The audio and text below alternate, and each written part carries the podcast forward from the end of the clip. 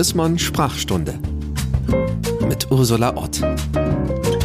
Hallo und herzlich willkommen zu einer neuen Folge der Sprachstunde. In der Sprachstunde unterhalten wir uns immer 20 Minuten über ein Wort, was in der Sprache heute nicht mehr so gut klingt, dem es ähnlich wie bei der Sprechstunde bei der Ärztin gerade nicht so gut geht und wo wir wissen wollen, wo kommt denn das her, dass es gerade wehtut einigen Leuten. Immer haben wir einen Gast und heute freue ich mich sehr auf Gianni Jovanovic. Er ist 42, hat ein Zahnhygienestudio in Köln und steht mit einem eigenen Bühnenprogramm, normalerweise auf Bühnen, im Moment vor allem bei Instagram. Er streitet für die Rechte von Roma, er ist Rommann und hey, der war mit 32 schon zweifacher Großvater. Deswegen ist das Wort, über das er sich heute mit mir unterhalten will, auch besonders spannend. Es heißt nämlich Männlichkeit. Ein Wort noch zur Tonqualität. Leider konnten wir uns nur übers Internet unterhalten und so gerne hätte ich Gianni mit seinem strahlenden Lächeln als Zahnhygieniker live getroffen. Das geht gerade wegen Corona nicht. Ich hoffe, man kann uns trotzdem gut verstehen. Herzlich willkommen, Gianni. Vielen Dank für die Einladung. Hi.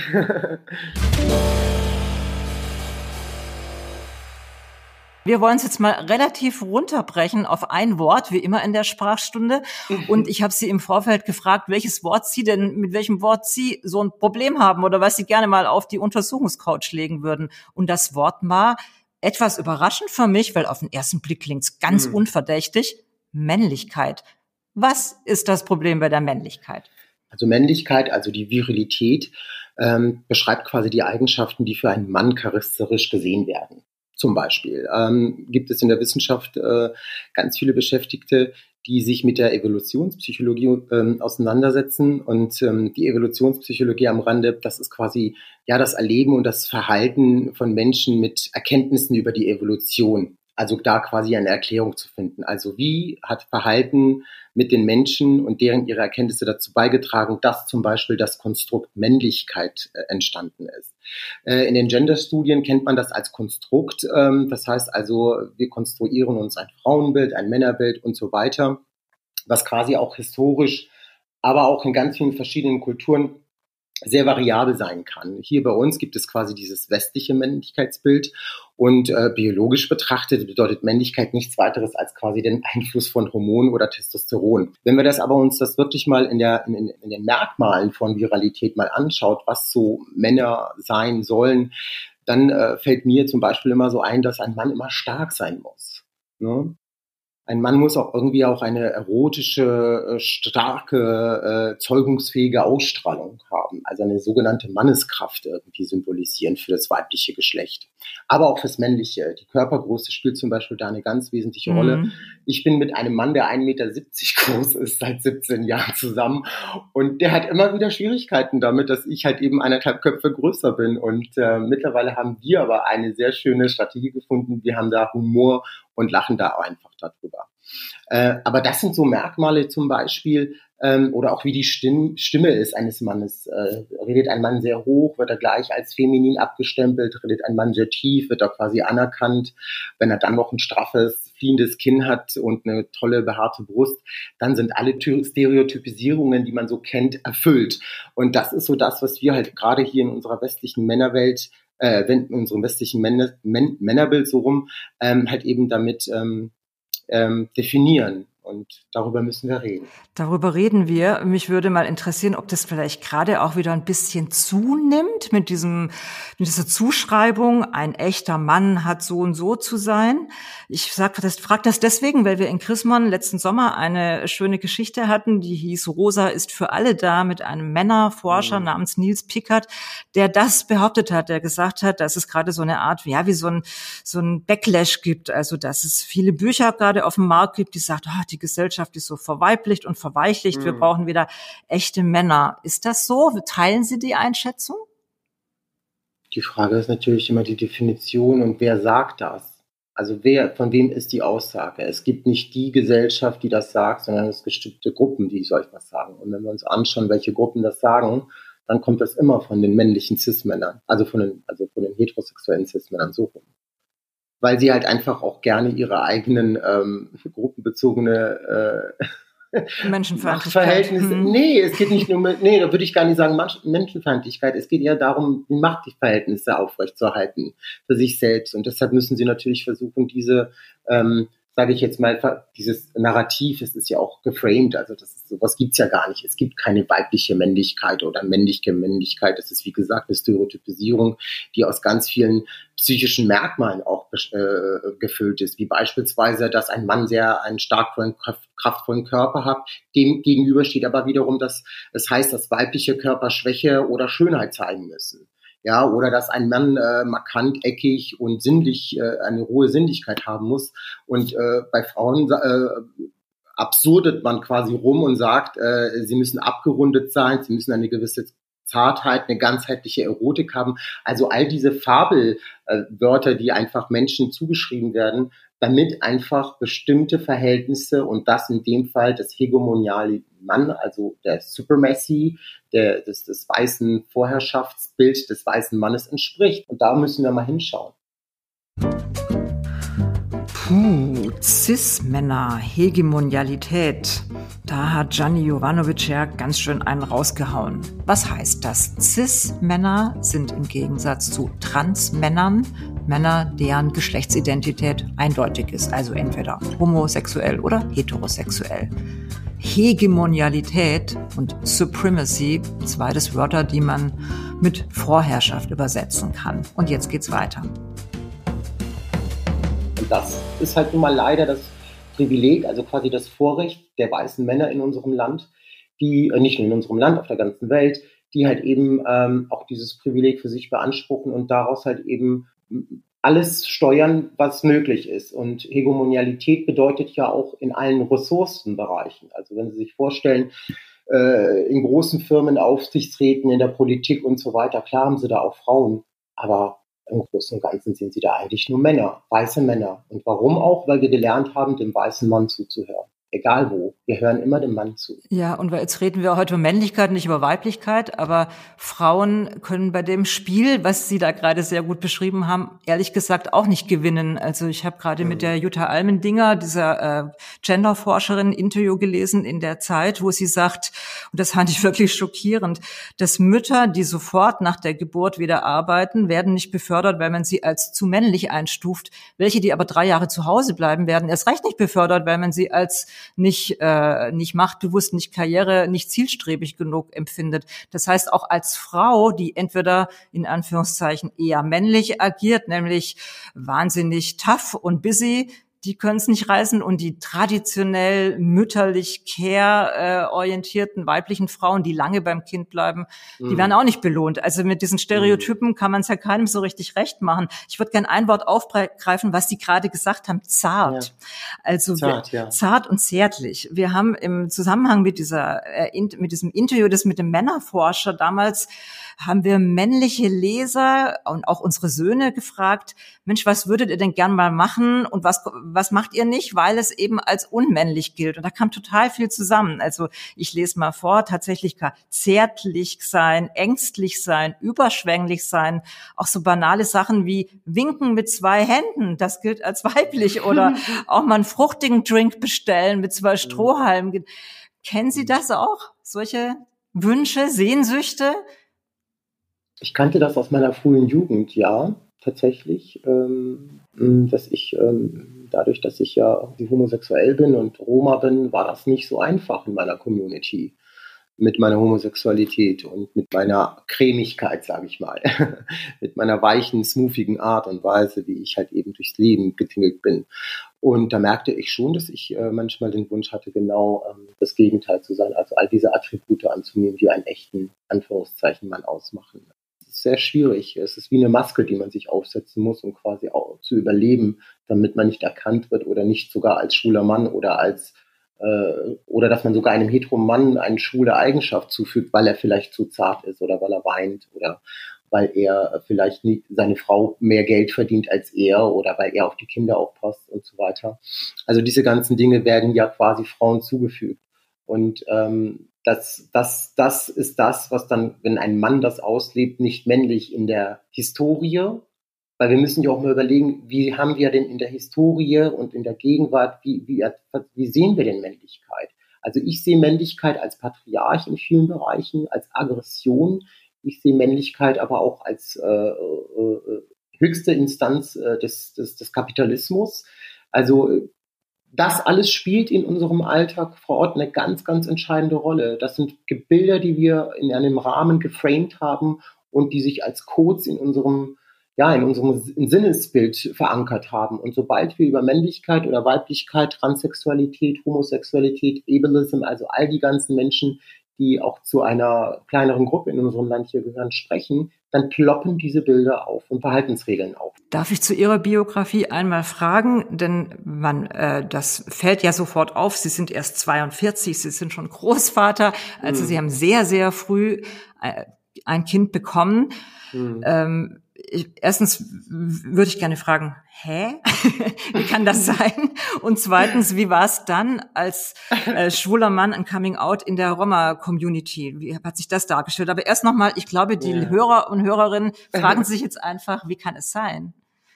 Ja, also ich bin äh, in einer Roma-Familie groß geworden und äh, diese Geschichte bezieht sich auch nur auf meine Familie. Sie ist nicht äh, typisch für Sintize oder Ronja oder für Roma und Sinti Community. Das war in meiner Familie so, weil wir sehr arm waren.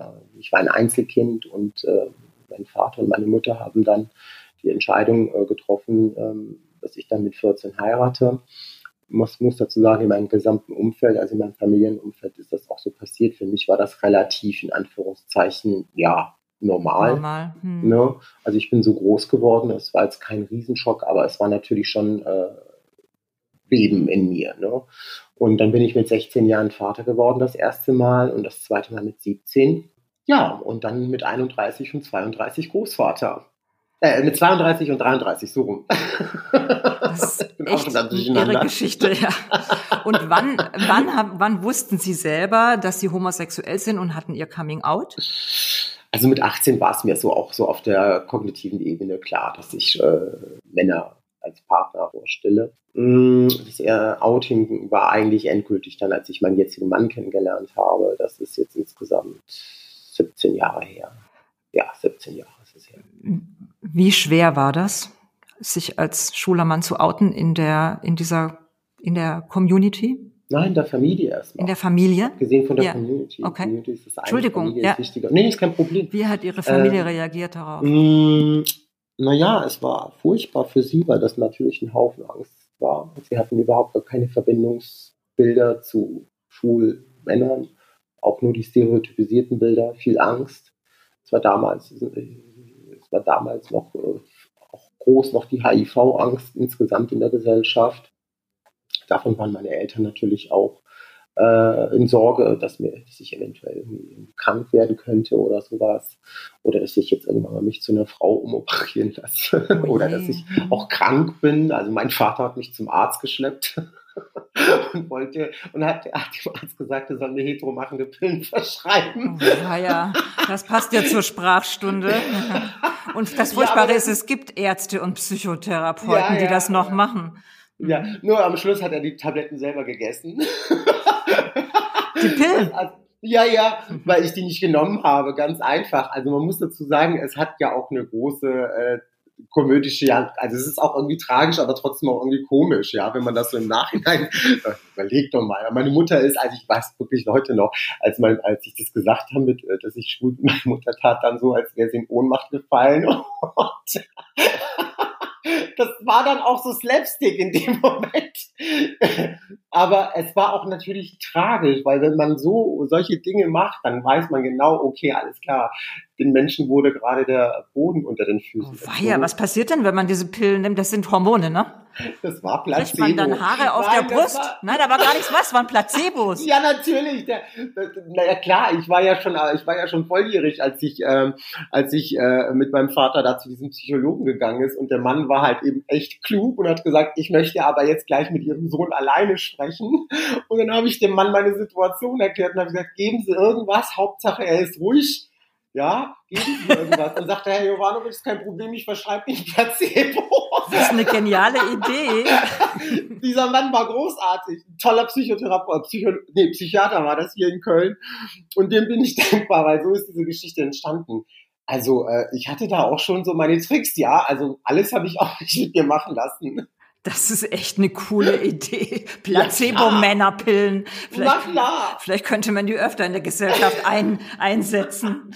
Jetzt frage ich aber nochmal ernsthaft, unter den Kindern und Enkeln sind auch Jungs, ne? Jungs und Mädels sind da dabei. Mm, mm, wie viele mm. Jungs, wie viele Mädels? Zwei Jungs, zwei Mädchen. Ich habe zwei, äh, zwei Kinder und zwei Enkelkinder, jeweils Mädchen und Jungen. Die Söhne, ähm, mhm. wie wachsen die? Also äh, wie wachsen die zu Männern heran? Mit welchem Männlichkeitsbild? Kriegen die das auch? Ich meine, sie sind ja als Vater und Großvater nicht der Einzige, der da Einfluss auf die hat. Die gucken, mhm. die gucken bestimmt seltsame YouTube-Videos, wo Rapper mit, mit geilen Autos, geilen Weibern, äh, großem Sixpack posen. Wie kommt man als, ich sag mal, neuer Vater, der sie sind, ungewöhnlicher Vater, denn gegen diese Rollenklischees an, denen die, Kid, die Jungs doch heute ausgesetzt sind? Oh, das ist eine sehr gute Frage. Vielen Dank. Ähm, ich sag's Ihnen ganz ehrlich, das ist, also gerade die, die, die Jungs in meiner Familie, also meine Jungs, sag ich mal, meine Söhne, die sind, es ist ein Spagat, das ist ein, ein Riesenspagat. Weil auf der einen Seite wird ihnen gerade vom Großvater oder auch den Männern in unserer Community oder in unserer Familie ein starkes patriarchalisches, kraftvolles hegemoniales Bild quasi ähm, vermittelt. Und auf der anderen Seite haben sie einen sehr weichen, sehr zarten, jemand, der auf seine Sprache aufpasst, gerade wenn Kinder im Raum sind, Großvater und Vater. Und der dann auch noch sehr offen schwul lebt und auch diesen Öffentlichkeitsgrad jetzt auch mittlerweile hat. Mhm. Ähm, ich sage es Ihnen ganz ehrlich, mein Sohn oder meine Söhne die platzen vor Stolz. Ähm, die haben aber auch diesen Struggle mit ihrem Großvater, weil er ihnen natürlich komplett das Gegenteil irgendwie repräsentiert. Das heißt nichts, dass man, das hat nichts damit zu tun, dass mein Vater meine aktivistische oder meine künstlerische Arbeit äh, äh, jetzt irgendwie schlecht reden will. Nein, darauf ist mein Vater sehr stolz, was ich mache. Es geht nur darum, halt. Das ist ja toll. Genau, übrigens. das genau, ist toll. Genau, mhm. das ja, finde ich auch gut. Habe ich mir auch verdient. also, ja. Und ähm, es ist so, ähm, er mh, mm, kann, hat Probleme damit, wenn er merkt, dass mein Körper dann zu cremig oder zu feminin für ihn quasi dann bewegt wird oder die Art und Weise, wie ich rede, dass ich sehr weich bin, dass ich teilweise auch etwas mit einer sehr hohen Stimme spreche. Meint er. Ich weiß nicht, ob meine Stimme zu hoch ist, aber mein Vater meint das. Und das, das greift dann quasi wirklich so diese, diese charakterischen Merkmale, die er in seinem Kopf hat, äh, äh, an. Äh, aber auf der anderen Seite äh, spricht er mir aber auch äh, gut zu und sagt, hey, du hast so einen großen Mut, Gianni, du bist so risikobereit einfach auch, ja, und bist äh, bereit auch in dieser in dieser gewaltvollen Gesellschaft einfach auch dein Mann zu stehen. Das ist dann so seine Anerkennung. Und ich glaube, das ist genau der Punkt, den man da auch sehen muss, dass wir unseren Söhnen, gerade unseren Söhnen und unseren Töchtern vorleben können, dass man auch als Mann vielfältig und divers sein kann. Und äh, nur weil man vielleicht etwas dünner oder kleiner oder weicher gestrickt ist oder die Frau jetzt zum Beispiel, wie ich es vorhin schon gesagt hatte, arbeiten geht, dass das nicht männlich, äh, dass das nicht unmännlich ist. Nein, Männlichkeit ist was sehr Privates, was sehr Intimes, was sehr Persönliches. Und jeder Mann hat das Recht, hier in diesem Land seine Männlichkeit für sich zu ähm, nutzen. Wobei da bedacht werden muss von den Männern, dass das ein sehr großes Privileg ist, in diesem Land ein Mann zu sein, jeglicher Couleur. Weil wenn wir uns wirklich diese, diese Diskriminierungspyramide anschauen, sehen wir, dass wir als Männer trotzdem immer noch viel privilegierter sind als Frauen. Und deshalb ist es wichtig, dass wir dieses Privileg mit den Menschen, die in unserer Gesellschaft unterdrückt werden, diskriminiert werden, dass wir es sharen, dass wir es teilen, dass wir die Menschen mit aufs Boot nehmen, beziehungsweise sie zu Augenhöhe emporheben, dann ist Männlichkeit mächtig, dann ist Männlichkeit wahrhaftig und dann ist Männlichkeit liebenswert. Das ist meine Männlichkeit. Ich finde, das war ein wunderbares Schlusswort. Ich würde trotzdem gerne, weil ich das immer frage, noch einmal am Ende fragen, wenn Männlichkeit in vielen Beziehungen, Bezügen, die wir jetzt besprochen haben, gar nicht mehr passt als Wort, gibt es vielleicht äh, eine Möglichkeit unseren Kindern, von denen wir genau wie Sie es gerade beschrieben haben wollen, dass die dass die so sind, wie sie sind, zart und anschmiegsam und äh, aber vielleicht auch manchmal hart und angreifs, angriffslustig, ha haben wir beide vielleicht eine bessere Idee, als zu sagen, das ist nicht männlich, das ist nicht weiblich? Gibt es bessere Worte dafür? Mensch, sei einfach ein guter Mensch, egal ob Mann oder Frau oder trans oder intergeschlechtlich oder wie auch immer. Ob klein, groß, mit Behinderung oder ohne, schwarz, konstruiert, weiß, ähm, Roma, Sinti, es ist LGTBI, ich nenne sie alle, weil wir alles Menschen sind. Und ich glaube, wir leben in einer Zeit, wo wir uns wirklich einfach fragen müssen, ist es denn wirklich notwendig? Schauen Sie, Frau Ott, ich, ich erlebe sehr viele Väter, die sowas von zart und liebevoll und behütet ihre Söhne, insbesondere ihre Söhne erziehen, die wirklich mega Väter sind. Und diese, viele von ihnen müssen dann aber irgendwann mal eine Form, also dieses, das, was sie jetzt mit ihren kleinen Kindern haben, das müssen sie in der Erziehung irgendwann mal verändern, um die Kinder auch fürs Leben quasi stark zu machen. Ich sehe das an meinen. Also ich, ich musste irgendwann mal auch härter werden zu meinen Söhnen, damit ich ihnen klar mache, wenn sie zu weich sind, werden sie vielleicht in der Männlichkeitsgesellschaft oder in der Gesellschaft, die Männlichkeit definiert, einfach nicht als, als, als, als starke Menschen angesehen. Mhm. Und das ist das Problem. Wir müssen anfangen, nicht die Kinder hart zu machen, sondern unsere Kinder aufzuklären und unseren Kindern zuzuhören und die Bedürfnisse unserer Söhne und unserer Töchter ähm, zu erkennen und auch wirklich zu lernen, auch uns vielleicht in unserem eigenen Bedürfnis oder in unserer eigenen Sichtweise zurückzunehmen und dem Kind den Raum zu geben.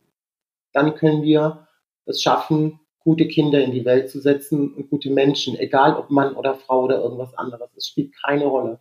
Es geht nur darum, dass unsere Kinder und Kindeskinder ähm, das lernen, das mitnehmen, was wir ihnen gegeben haben und die Möglichkeiten, die wir ihnen gegeben haben als Eltern oder als Familie. Denn das ist das Vermächtnis, was wir unseren Kindern hinterlassen.